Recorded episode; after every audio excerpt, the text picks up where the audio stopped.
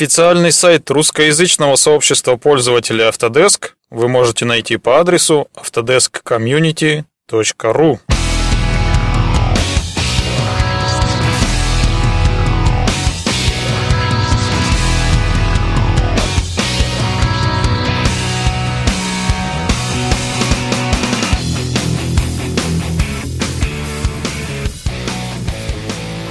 Меня зовут Михайлов Андрей, и я приветствую вас на волне подкаста Autodesk Community, русскоязычного сообщества пользователей Autodesk.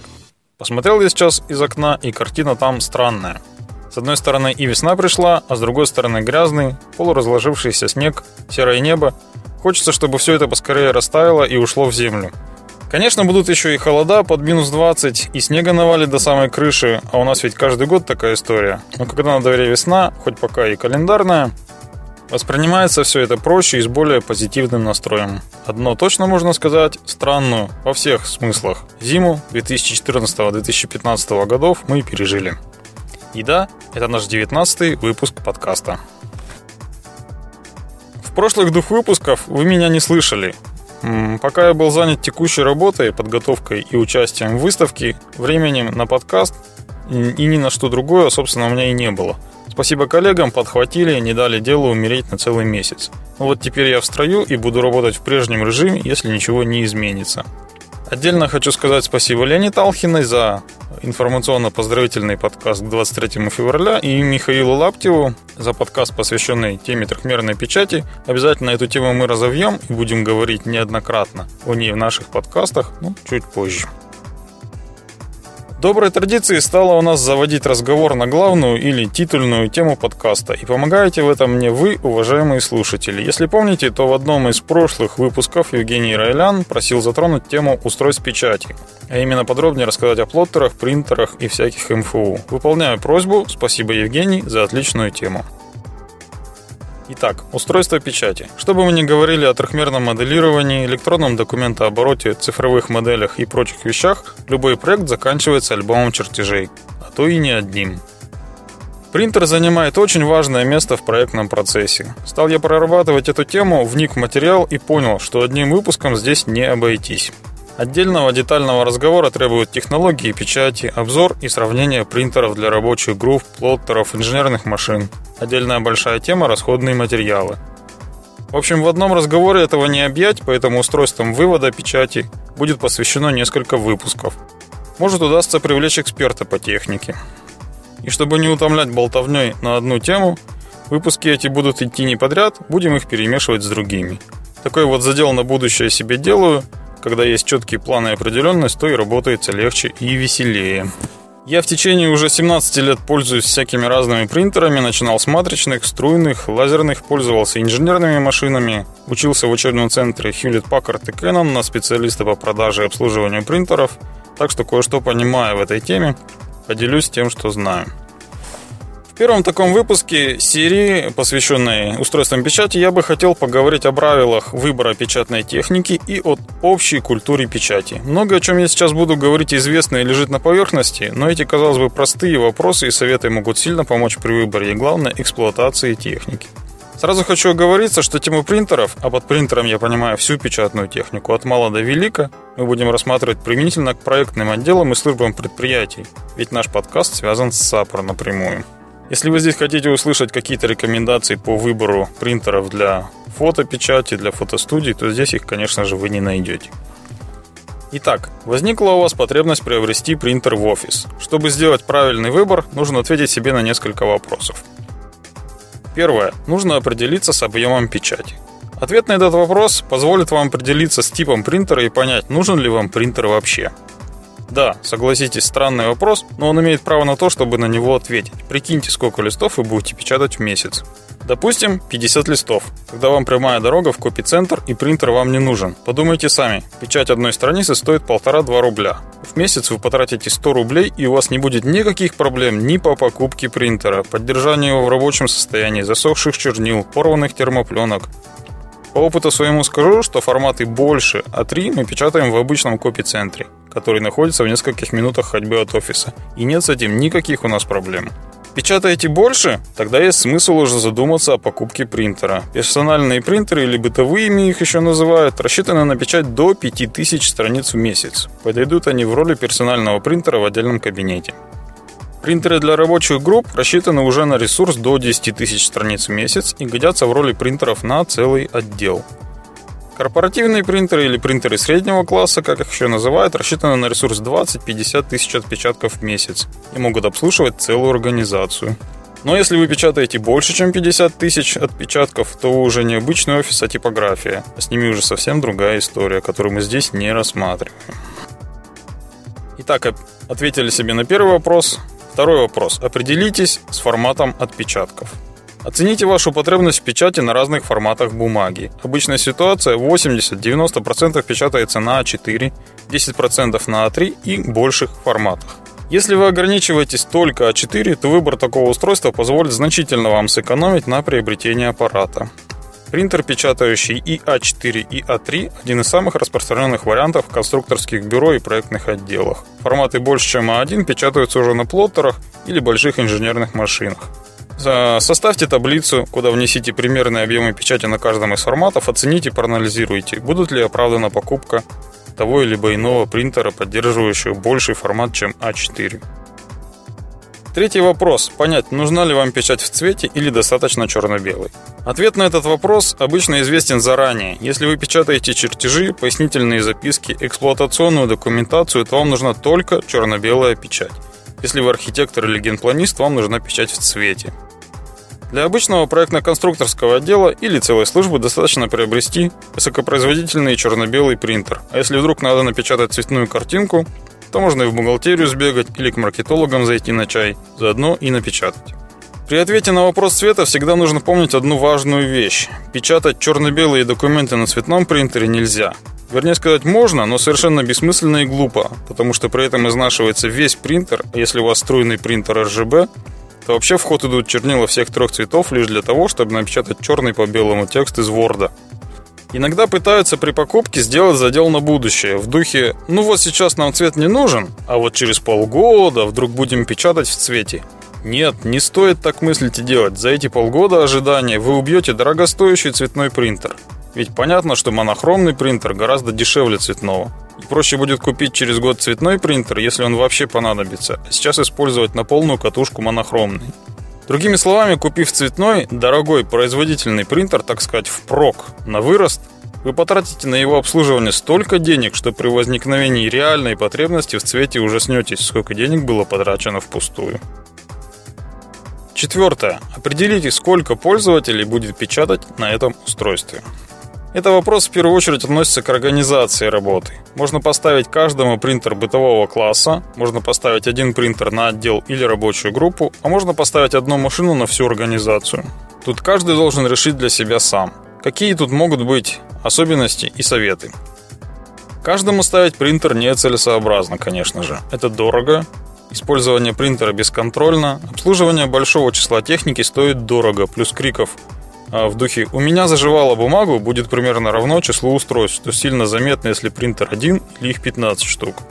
Использование принтера для небольшой рабочей группы оправдано.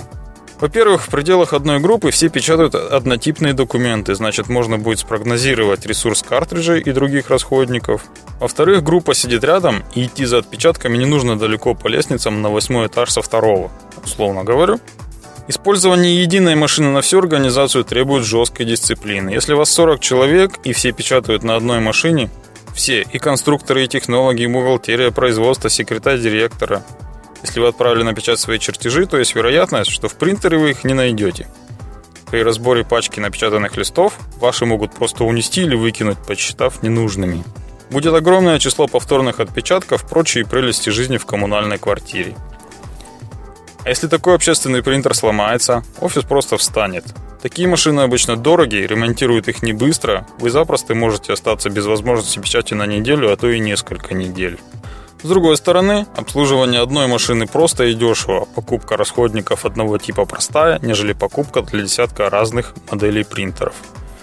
В общем, это вопрос организации дисциплины работ. Советы тут дать нельзя. Единственное пожелание – не переусердствуйте, не перегибайте палку. Не нужен принтер каждому, но и не нужен один принтер на всю контору. Ищите золотую середину. Поставьте принтеры для рабочих групп в отделы. Например, один принтер в конструкторское бюро. Сотрудникам, занимающимся эксплуатационной документацией, поставьте персональный принтер, потому что печать какого-нибудь формуляра или, экспр... или инструкции по эксплуатации на 150 листах может остановить работу отдела на полчаса-час. Если сотрудник сидит удаленно, то также есть смысл дать ему персональный принтер. Если работать с секретными документами, то ему, естественно, нужно отдельное устройство. Все ведь искали зарплатные ведомости в общественных принтерах. Да ладно, признайтесь уже. Пятое.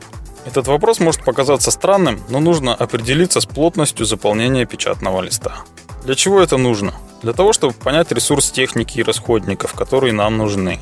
Все производители указывают ресурс картриджей и расходников для случая с 5% заполнением листа. Еще раз, 5% заполнение листа.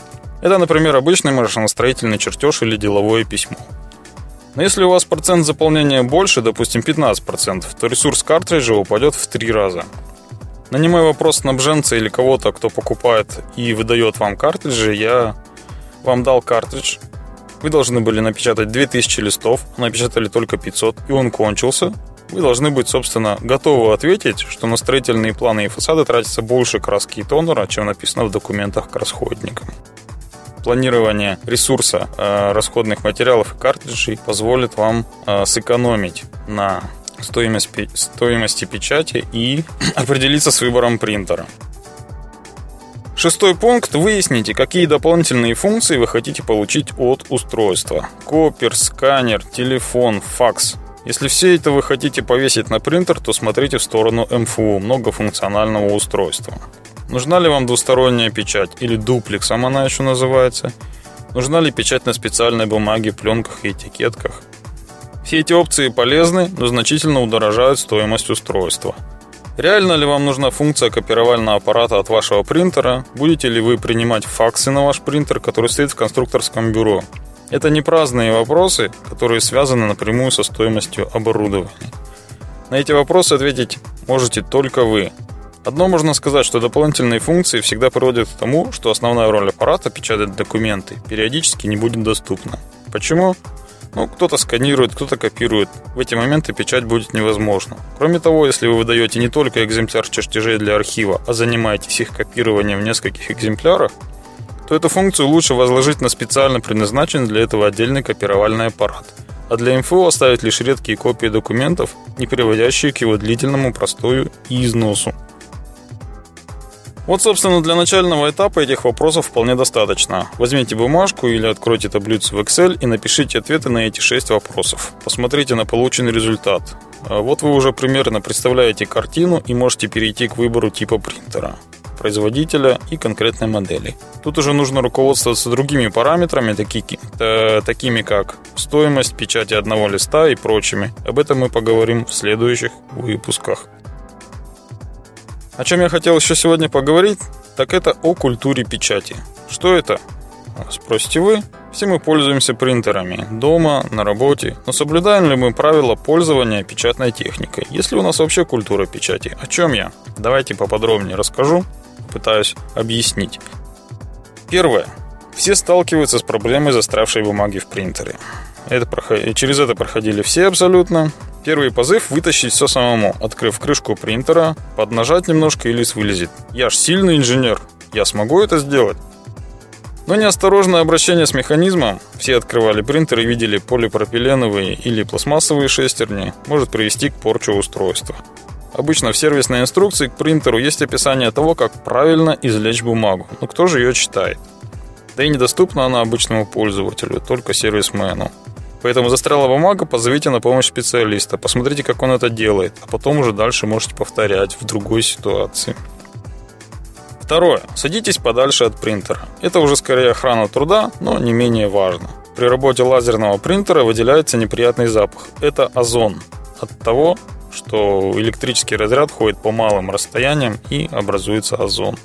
Также очень опасен сам по себе тонер, поскольку он мелкодисперсный и легко и надолго оседает в легких. Что такое силикоз и чем он плох, не мне вам рассказывать. Откуда тонер, спросите вы? С опечатков, с вентиляционных отверстий принтера, черновиков. Плюс шум и повышенная температура от принтера, они тоже надоедают в течение рабочего дня. Кстати, про черновики. Это третий пункт. А, не печатайте на черновиках. Это ужасное с одной точки зрения утверждение. Объясню, почему не нужно печатать на черновиках. Попытаюсь убедить вас, во-первых, на черновиках делаются пометки карандашами, шариковыми ручками и маркерами. Если вы засунете в принтер такую бумажку, то при нагреве все эти пометки перенесутся на термовал и изрядно его загадят. Стоимость замены термовала в разы превысит то, что вы сэкономите на чистой бумаге. Ну, речь, естественно, о лазерном принтере. Э, хорошо еще, если черновик напечатан на этом же принтере. А если на другом, то температура плавления и спекания тонера могут оказаться ниже у него, Тогда он точно прилипнет к барабану. Прямой путь к дорогостоящей его замене. Не забываем еще про пыль, которая скапливается на черновиках. Она тоже спекается и прилипает. Кроме того, высока вероятность того, что на черновике может оказаться скрепка. Это верная смерть барабану лазерного принтера. Убедил я вас напечатать на черновиках. Думаю, что нет, но задуматься на эту тему стоит. Оправданно печать на черновике тогда, когда он только что вылез из принтера, вы поняли, что он теперь уже не годен и можно его повторно использовать, и тогда можно его обратно в работу засунуть. На самом деле попробуйте оценить, сколько черновиков пригодны для печати. Я думаю, что не больше 30-40% от общего числа черновиков.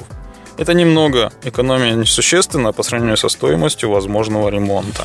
Просто задумайтесь на эту тему Четвертое. Печатайте на той бумаге, которую рекомендует производитель принтера. Слишком тонкая или слишком толстая бумага – это будет плохо принтеру. Толстая застрянет, тонкая порвется. Еще у нас любят печатать наклейки на самоклеющейся бумаге на обычном принтере. Мало того, что эта бумага априори толстая и не подходит к обычному принтеру, так и клей при нагреве может потечь и забить механизм. Оно вам надо? Также тут хочу сказать, что использовать нужно качественную бумагу. Некачественная бумага содержит на себе ворсинки.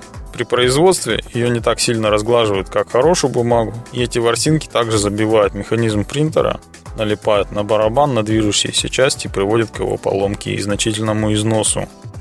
Пятое правило, относящееся к культуре печати. Ставьте принтер не туда, где есть место, а там, где ему нужно стоять. Обычно принтер ставят туда, где осталось место при планировании, забывая о том, что температура и влажность в помещении очень важна при работе механизмов и особенно там, где работают с бумагой. Не ставьте принтер на маленький стол, стул или табуретку. У него должно быть прочное основание, с которого он не может съехать. Перекос принтера приводит к значительному, опять же, износу механики, потому что все там сбалансировано и рассчитано. Это я как машиностроитель вам говорю.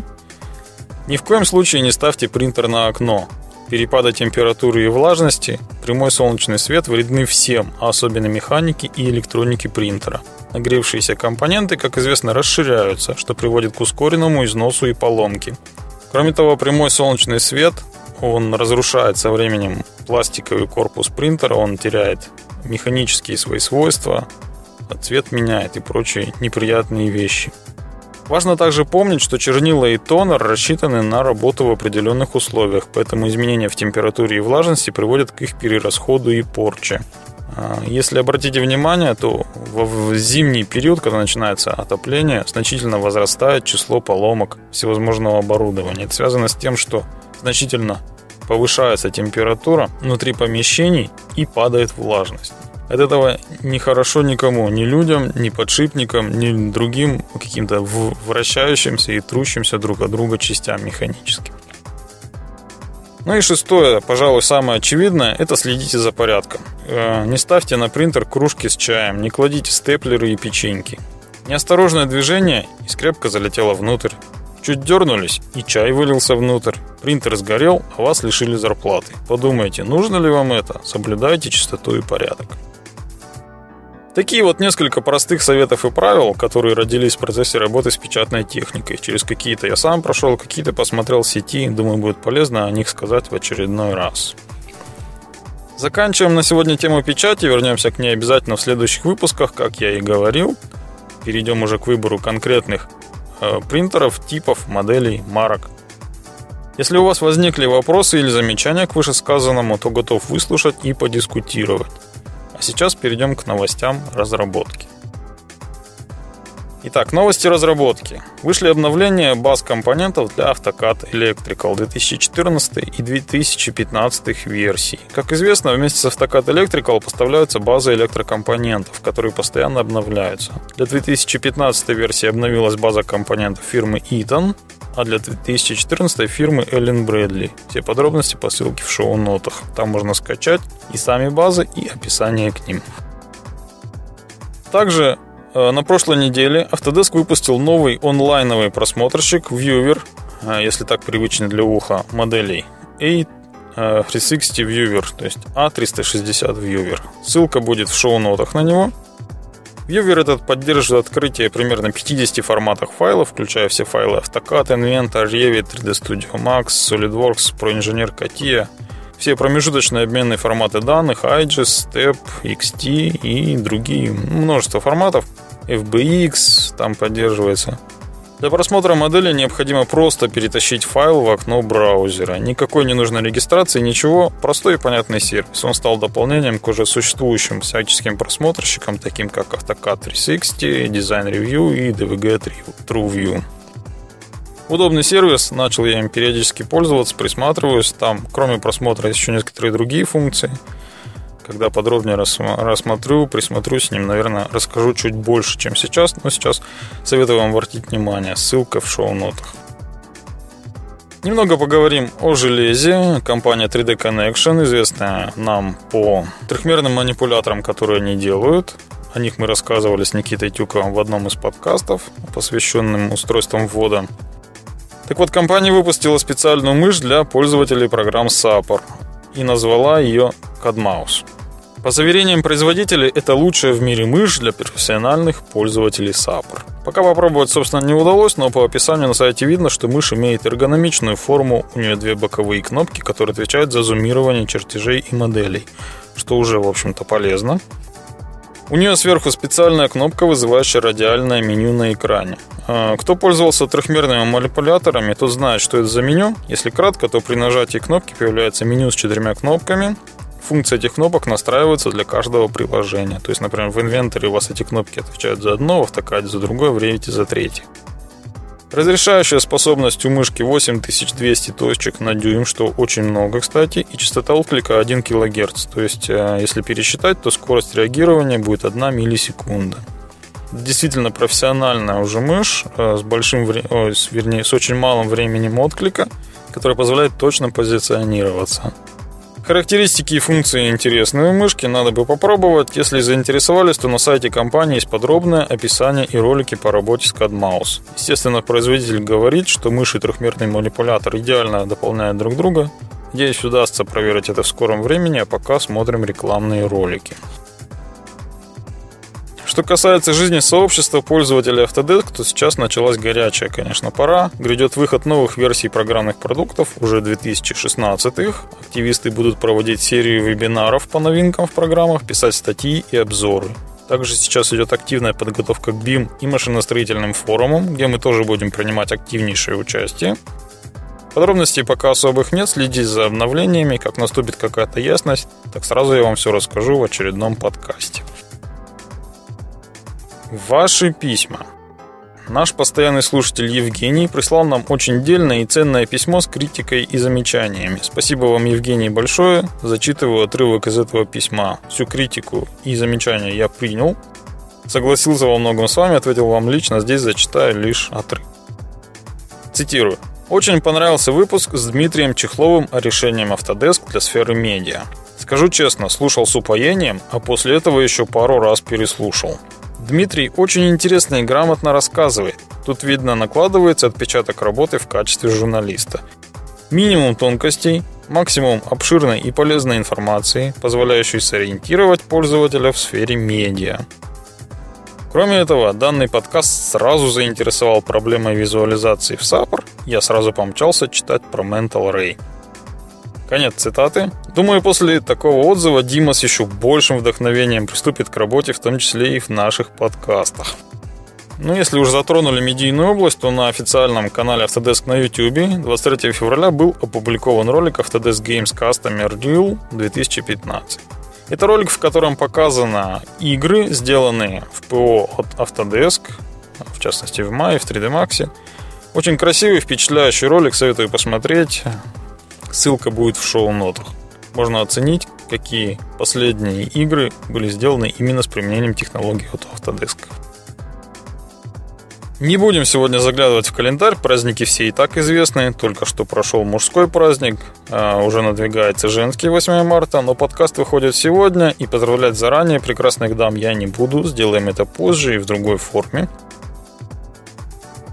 На этом завершаем наш подкаст. Весь ваш фидбэк, предложения, замечания и критику шлите на электронную почту михайлов.андрей.с.собака.автодескомьюнити.орг Оставляйте в комментариях или на страницах и сообщениях в социальных сетях. Если выпуск вам понравился, то расскажите о нем друзьям и близким, поделитесь с ними ссылкой.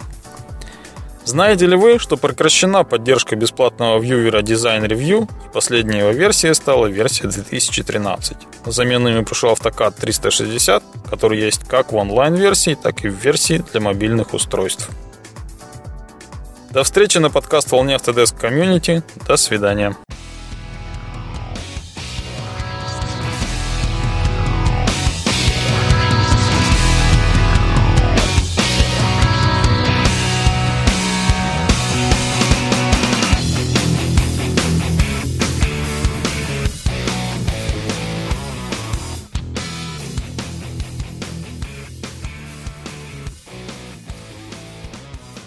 Подкаст Autodesk Community. Все любят подкасты Autodesk Community.